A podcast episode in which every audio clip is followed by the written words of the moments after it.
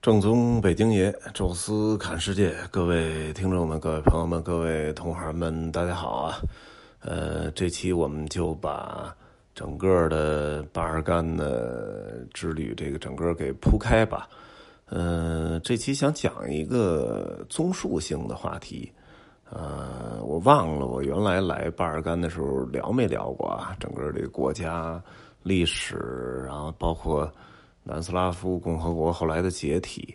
呃，如果没聊过的话，我到时候在最后的时候，在收尾的时候再聊一聊。呃，这一次总数呢，想就是不同的角度吧，呃想到了一个什么角度呢？呃，正好这个查这个这些国家资料的时候，看到了 GDP 啊这么一个指数。这个指数现在两年在中国好像都不是很流行了，啊，自从我们这个 GDP 的总数超过了日本之后，大家好像把关注重点就放在人均上了，啊，因为真正的摊在每一个人人头上的那个人均数，那个才是更真实的反映。呃，人的生活水平的一个状态吧，啊，那么中国呢，今年啊，不出意外的话，应该是终于超过一万美元一年了，哈，这个也是基于这些年的发展。不过呢，我我看 GDP 啊，我觉得还有一个比较重要的特点吧，就是如果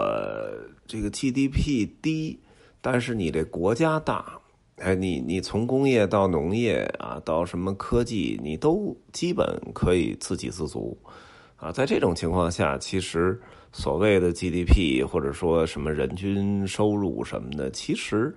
跟你真正的生活还是有区别的啊，因为毕竟你的国家自己就可以生产很多很多东西，啊，不用去拿你的这个钱去买外国的进口的产品，啊，所以。咱们中国在 GDP 挺低的时候啊，其实就已经生活还可以了哈。当然现在高了啊，越高越好。但是我觉得对很多那种综合实力强，然后各种产业都比较完善的大国来讲，啊，GDP 也好，人均 GDP 也好，真的就是个参考。但对于小国来讲，其实我觉得还是。挺能看出这个生活水平的差距，因为这些小国，像巴尔干这些国家，它很难说做到就是全产业覆盖啊。真正其实全世界全产业啊，从什么科技航天到军事武器到核弹到下边小的生产个打火机什么呃这冰箱贴这都能干的，好像全世界也就中国啊。当然咱们不说这么全的，但是像巴尔干这些国家。人口超过一千万的都就就就凤毛麟角啊！在这种情况下，你你肯定不可能全产业都覆盖啊！所以呢，呃，这个巴尔干这些国家其实真的挣多少钱还是挺重要的哈，因为它涉及到它有很多东西要进口啊，你你这个挣的钱的多少。啊，你买的东西生活质量全能体现出来，而且巴尔干呢，因为是一个多山地的国家，多山地的这么一个地区，啊，所以呢，它的这个国家分裂的特别的细碎，啊，在整个地中海北岸是三个大半岛，啊，这个伊比利亚半岛呢，现在就是西班牙和葡萄牙、安道尔咱就不算了，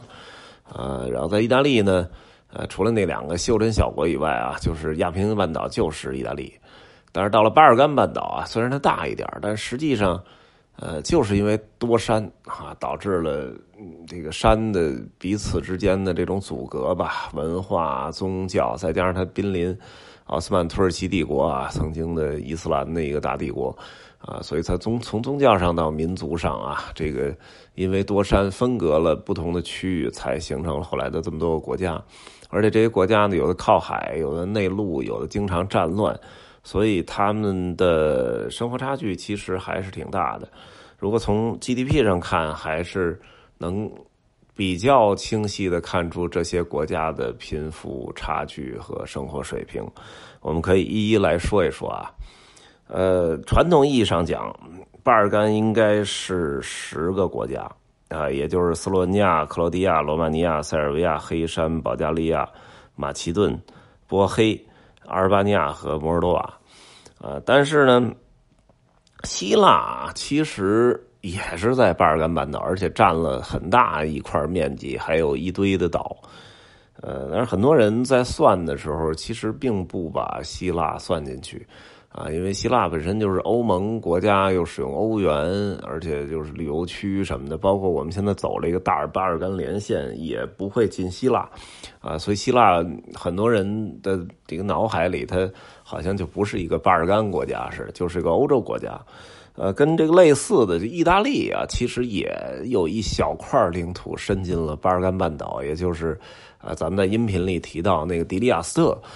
呃，所以你说说意大利是巴尔干半岛上的一个国家，呃，也说得过去啊。但是呢，它呢，就是因为占的太少了，而且跟巴尔干半岛这些国家完全都不太一样，所以也不能算。另外一个呢，比较近的就是匈牙利啊，匈牙利的倒不能算是在巴尔干半岛上，但是因为我们曾经这个做的很多的那个巴尔干的这种环线的旅游团。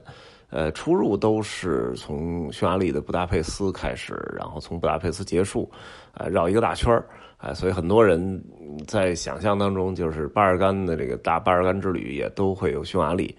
呃，所以这三个国家咱们多少提一句啊，大家也可以参考参考。这意大利就标准的是西方的。呃，资本主义发达强国啊，虽然到了南意大利啊，什么罗马，尤其罗马往南还是挺穷的，但是因为北意大利实在太富裕了啊，又有文化，又有旅游啊，又有科技，又有工业啊，像都灵、热那亚和这个米兰这么一个铁三角，再加上佛罗伦萨、罗马、威尼斯这种呃高度文明的这个旅游城市。啊，所以构建了这其实整个意大利还是挺富的啊，它的人均 GDP 是三万四千美元，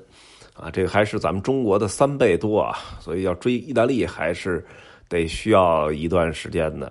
呃，它的人口也是跟巴尔干半岛这些国家没法比啊，因为巴尔干半岛除了罗马尼亚都没有超过一千万的，呃，那它是六千万啊，这这那那简直就这就没法比了啊，所以意大利我们就提一句啊，因为。就是阿尔干半巴尔干半岛这些国家的邻居，呃，匈牙利和希腊，其实从经济上来讲，还真的就跟巴尔干半岛的这些国家差别不大吧？哎，我们说就是，呃，如果把巴尔干半岛这些国家分成四个集团，它都这两个就是匈牙利和希腊都没进了第一集团，呃，它是在第二集团里，差不多跟。克罗地亚跟罗马尼亚差不多是一个水平的啊，因为匈牙利和希腊都是一万五千、一万六千美元啊，这个人均 GDP 还真的不算高。如果比咱们中国的话，因为中国咱也一万了啊，其实就比咱们多了百分之五十。呃，按中国这个发展速度的话，这个其实也是可以追的哈，没准总数追上美国的时候。基本上人均也比匈牙利、比希腊应该是富裕了，而且这两个国家呢人口也不算多，就差不多都是一千万上下。呃，这两个我们也不多说了啊，因为很很多这个概念里呢都不把这两个国家算到巴尔干的这个呃诸国里面。真正的从旅游线路上划分的巴尔干国家，就是我们一开始提到的那十个。啊，这十个还是挺有意思啊！我把它分成了四个集团啊，大家就能感觉到这个之间的贫富差距了啊。第一集团就一个国家，就是斯洛尼亚，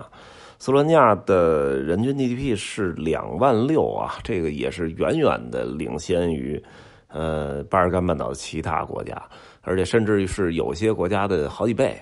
呃，就相比匈牙利，相比希腊，它其实也要高出一大块。呃，所以它是完全是第一集团的这个这个领先者，当然它人口也少啊，就两百万人啊。然后因为挨着奥地利，挨着这个意大利啊，它这个人口少，也不需要搞什么特别多的工业，挨着这两个非常富裕的国家，尤其奥地利那是高度发达的资本主义国家，呃，所以搞搞旅游啊，什么搞搞什么物流啊，其实我觉得他就可以生活的不错，啊，所以斯洛文尼亚是有一点不太像是巴尔干半岛国家的这么一个国家，因为你去到那儿感觉就像是个意大利呀，或者是哎什么什么那种，就是感觉像个亚平宁那种风格的国家。呃，这个就不多说了啊，远远领先啊！像我们这次呢，旅行也是斯洛文尼亚，其实就去了皮兰和布莱德湖这两个点儿，呃，连首都都没进去，因为首都确实也没得看。呃，斯洛文尼亚就不说了啊。第二集团，还有就是说跟匈牙利、跟希腊其实都差不多的。呃，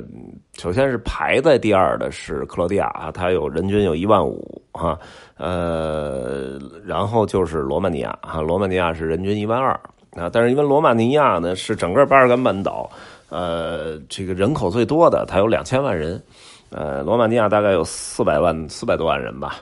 呃，两千万人啊，咱们搁中国可能还不是个事儿，因为咱们北京也好，上海也好，应该都超过这数了，啊，但是罗马尼亚在整个巴尔干半岛啊，傲视群雄，而且它的那个首都布加勒斯也好像是欧洲的第五大城市吧，确实是。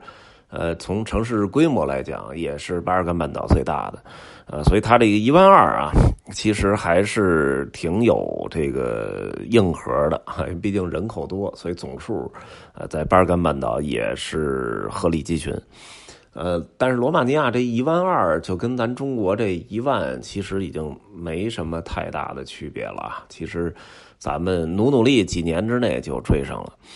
呃，再往后。是第三集团，第三集团就差不多是七八千，啊，这里当然最高的是保加利亚啊，就是九千二啊，它的这七八千，它的人口就是七百多万，呃，保加利亚九千二就是咱们就是去年的水平啊，是应该是刚刚超过保加利亚，话说超过了一个欧洲国家，好像还是欧盟的国家，这个还真是挺奇妙。呃，但是总总体来讲，保加利亚还是算是比较富裕的啊，在巴尔干半岛，呃，比它差一点的是黑山，黑山是八千多，呃，但是黑山呢，因为人太少了，才几十万人，啊，所以就是可能摊下来啊，做点旅游沿海，说把那个圣十十里凡岛都包给新加坡人了啊，所以就是因为正因为人少吧，可能他随便搞点什么。都能挣到钱啊！像那个峡湾的、科托尔、蒂瓦特那儿，现在都是国际旅游区哈。呃，比它再差一点的就是塞尔维亚啊。那塞尔维亚呢，就是因为打仗可能有点多啊，七哥八哥领土全都割让出去或者分裂出去了啊，它变成了一个纯粹内陆国。现在看起来呢，大概是。七千多美元啊，年均，呃，但是整体来讲，塞尔维亚从城市到国家的管理还真看不出来，呃，是这个数，感觉跟罗马尼亚呀，跟这个保加利亚应该是差不太多的，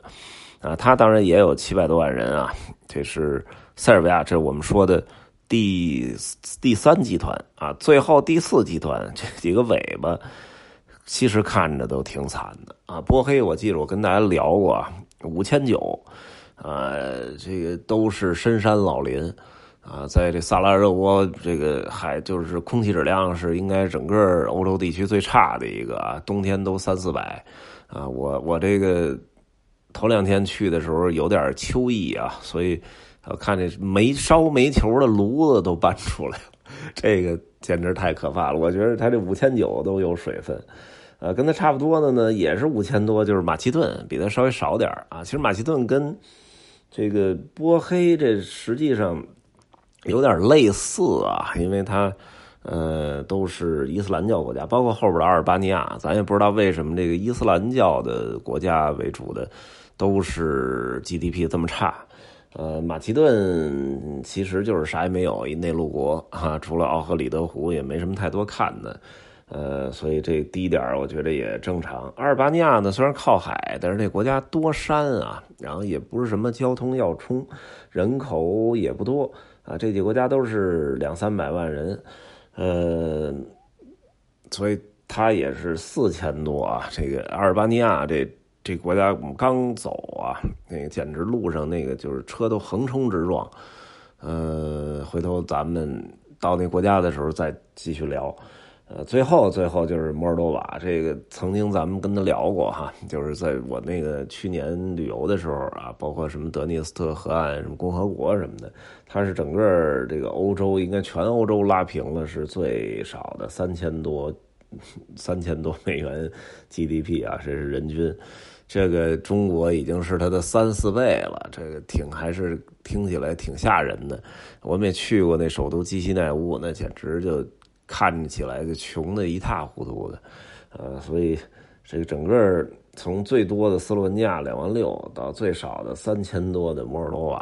啊，你能看出整个这个半岛当中的这些国家的贫富差距，啊，所以开到不同的国家的时候，游客 感觉特别有意思，因为每一个国家虽然长得有点像啊，东正教、伊斯兰也有。啊，但是这个从市容市貌，从人的素质、穿的衣服，包括这个两边的这些楼房的样子，一下就能推断出来这国家大致是什么样。然后结果一查 GDP，还真是基本就是呃，这个数据还是挺真实的哈。这期呢就用了这么一个 GDP 的这么一个角度吧，跟大家。啊，整体聊聊巴尔干半岛的这十来个国家，